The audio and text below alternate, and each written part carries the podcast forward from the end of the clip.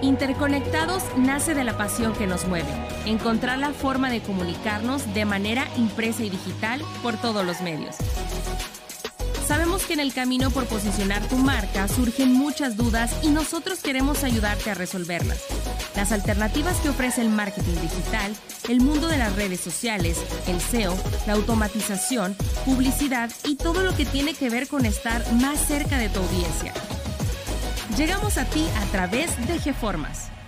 Los podcasts son un formato que ha desarrollado gran popularidad, pues son una opción de contenido extraordinario para mejorar la interacción con el cliente a la vez que ayudan a consolidar la confianza en tu marca.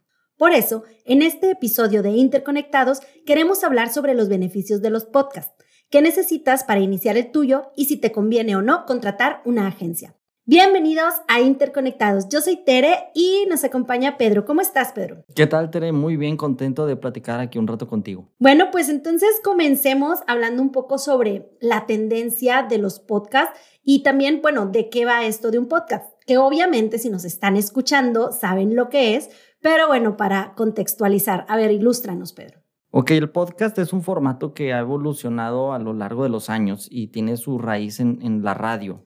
Anteriormente la radio se grababa en un formato de, audio de personas hablando y era un, formato en vivo. El podcast es una evolución de, la radio en donde es eh, un programa grabado, editado y donde se prioriza la calidad del audio y de la conversación. Y bueno, desde el punto de vista del consumidor está esta parte de que a diferencia del radio, un podcast lo puedes consumir en el momento que tú quieras, puedes regresar, puedes volver a escuchar algún contenido que te interese, de alguna manera puedes seleccionar si ir y venir de un podcast a otro, cosa que a lo mejor con la radio, bueno, no era tan fácil de hacer. Es, es decir, la elección libre del consumidor es una parte importante, ¿no? En los podcasts. Así es, los podcasts ofrecen otras posibilidades que, otros formatos no tienen, al igual como pasó con la televisión en, su momento, que ofrecía una, una dimensión distinta a la radio. Cuando surge la televisión, mucha gente especulaba que la radio iba a desaparecer y nunca desapareció y es curioso que la gente ahora haya decidido empezar a utilizar otra vez este formato y que haya un gusto particular por este formato y que al día de hoy hay muchísima gente que escucha podcast. Y bueno, de hecho cuando surge el podcast no tenía tanta audiencia porque lo del podcast no es nuevo, pero como sucedió con otros formatos en, en el tiempo de pandemia, se disparó la cantidad de usuarios y hoy por hoy estamos hablando de que, eh, o sea, en este año 2022, Aproximadamente 34 millones de personas escuchan podcast en México. Y no solo eso, sino que se estima que esta cifra va a aumentar un 18% dentro de tres años. O sea, estamos hablando que para el 2025 va a haber alrededor de 40 millones de personas escuchando podcast.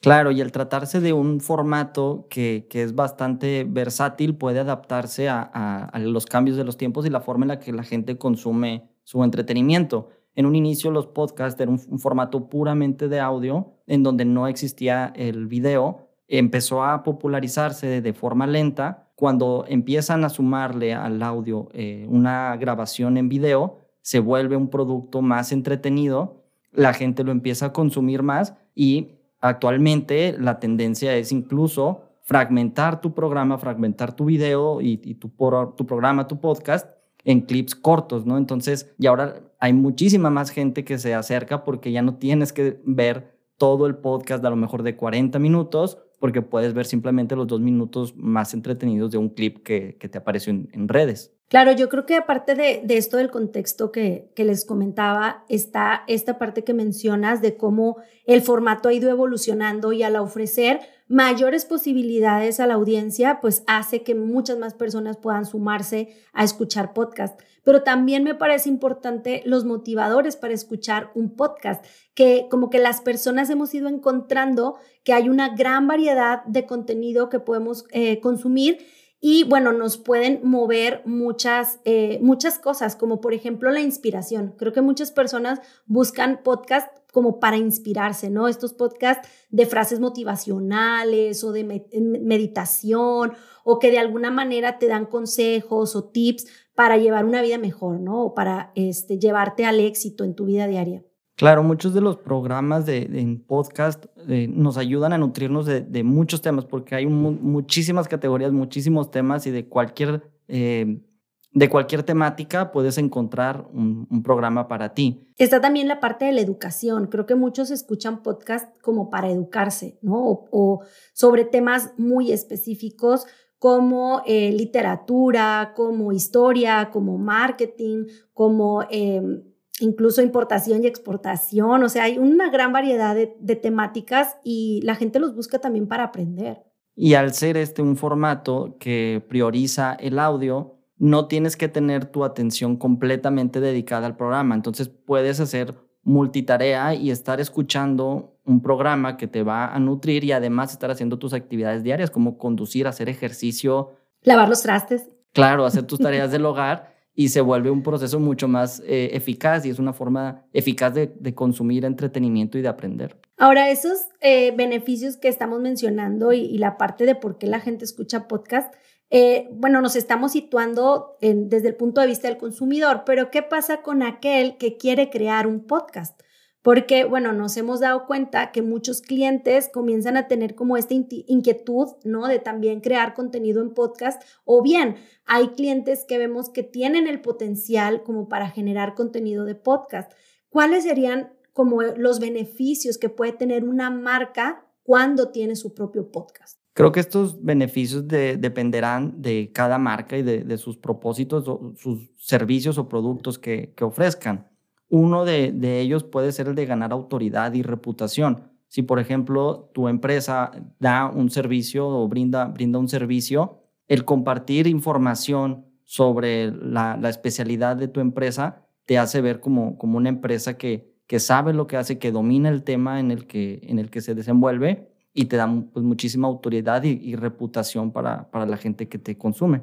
Y eso es bien importante porque a veces cuando estamos eh, trabajando con medios digitales queremos ver el retorno de inversión muy directo, sobre todo cuando estamos hablando de redes sociales y algunas estrategias de marketing. Pero en el caso del podcast, esto no se puede ver así tal cual.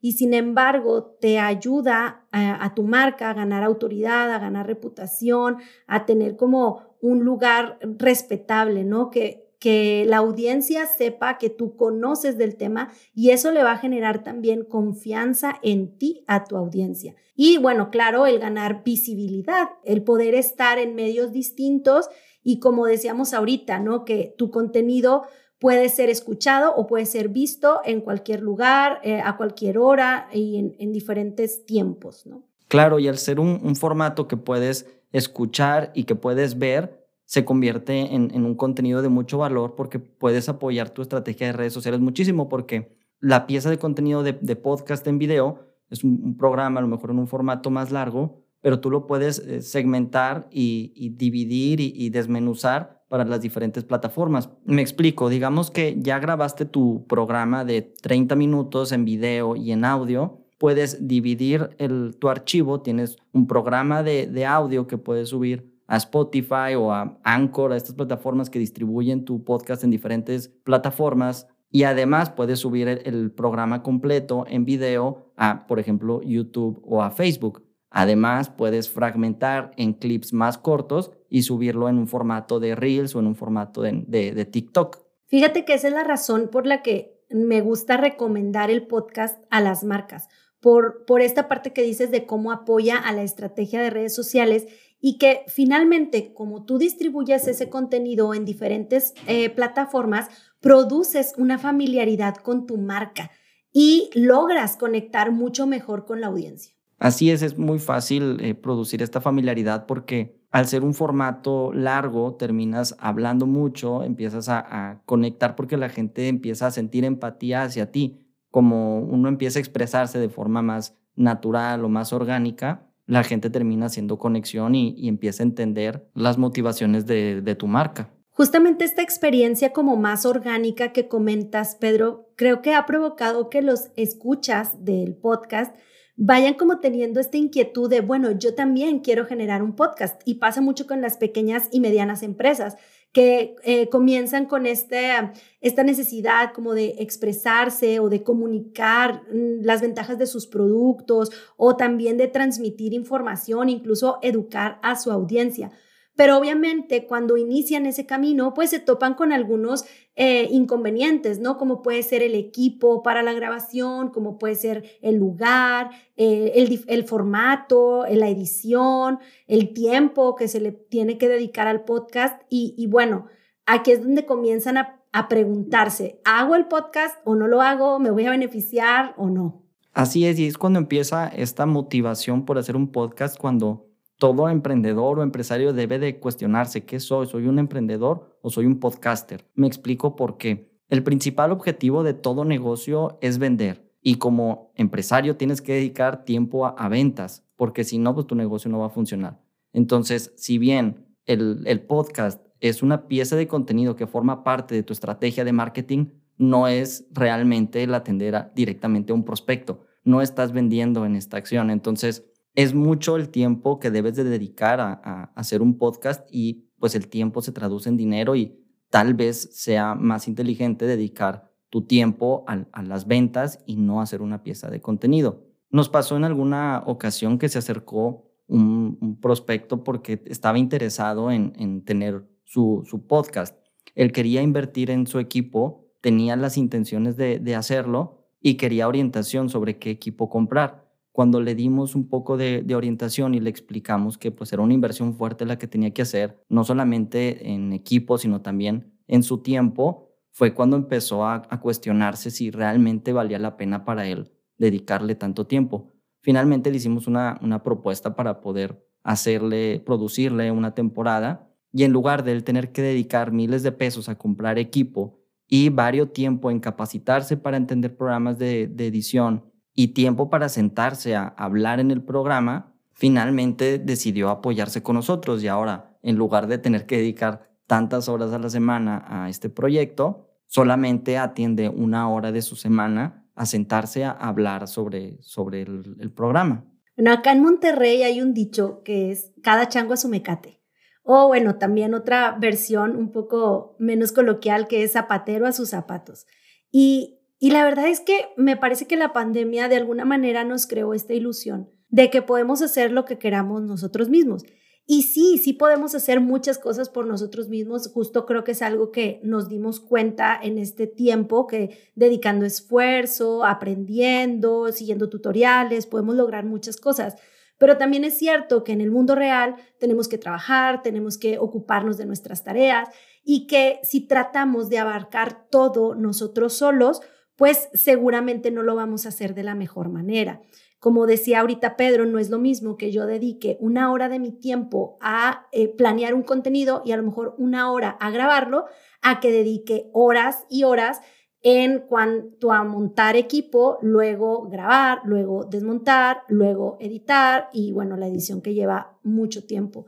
Entonces, He escuchado últimamente en algunos programas de entrevistas en YouTube o eh, incluso en podcast cómo algunos creadores de contenido se fueron dando cuenta que ellos solos no podían, que era mucho mejor contar con un equipo de producción. Y, yo creo que los grandes eh, podcasts o los grandes eh, programas de entrevistas que muchos de nosotros admiramos, pues tienen que ver con eso, ¿no? Con, con que hay detrás un equipo de producción que te puede respaldar porque las condiciones para grabar un podcast pues tienen que ver con todo lo que requieres tanto para el audio como para el video, si es que lo quieres en ambos formatos. Y bueno, aquí Pedro creo que es el que nos pudiera platicar un poco más eh, a fondo sobre estas condiciones. Sí, es muy común que la gente quiera empezar su programa grabando con el micrófono del celular y grabando con el video con otro celular y ubicarse simplemente en la sala de su casa. Y claro que lo puedes hacer, pero la calidad y el, resultado final no va a ser un resultado tan profesional como el que conseguirías con un micrófono profesional, una persona que te esté produciendo el programa, equipo de iluminación y equipo de video, una cabina en donde puedas tener buen aislamiento acústico para que al final tu, tu resultado, tu proyecto tenga buena calidad. Y bueno, creo que ahí es donde llega el momento de preguntarse, ¿haces el podcast tú mismo o contratas a una agencia? Yo pienso que sí o sí el hacer un podcast es una buena opción. Porque estamos hablando de que uno de cada cuatro usuarios de Internet usa el podcast. Y como ya dijimos, esto va en aumento. Entonces, la, cuestión aquí es qué tanto tiempo puedes y quieres dedicar. Posiblemente si estás trabajando eh, recién en un producto o recién en tu marca, pudieras tener eh, más tiempo para involucrarlo en el contenido del podcast. Pero también tienes que cuestionarte de tu día a día cuánto tiempo estás dispuesto a dedicar a generar este tipo de contenido. Y por otro, el presupuesto que tienes para hacerlo.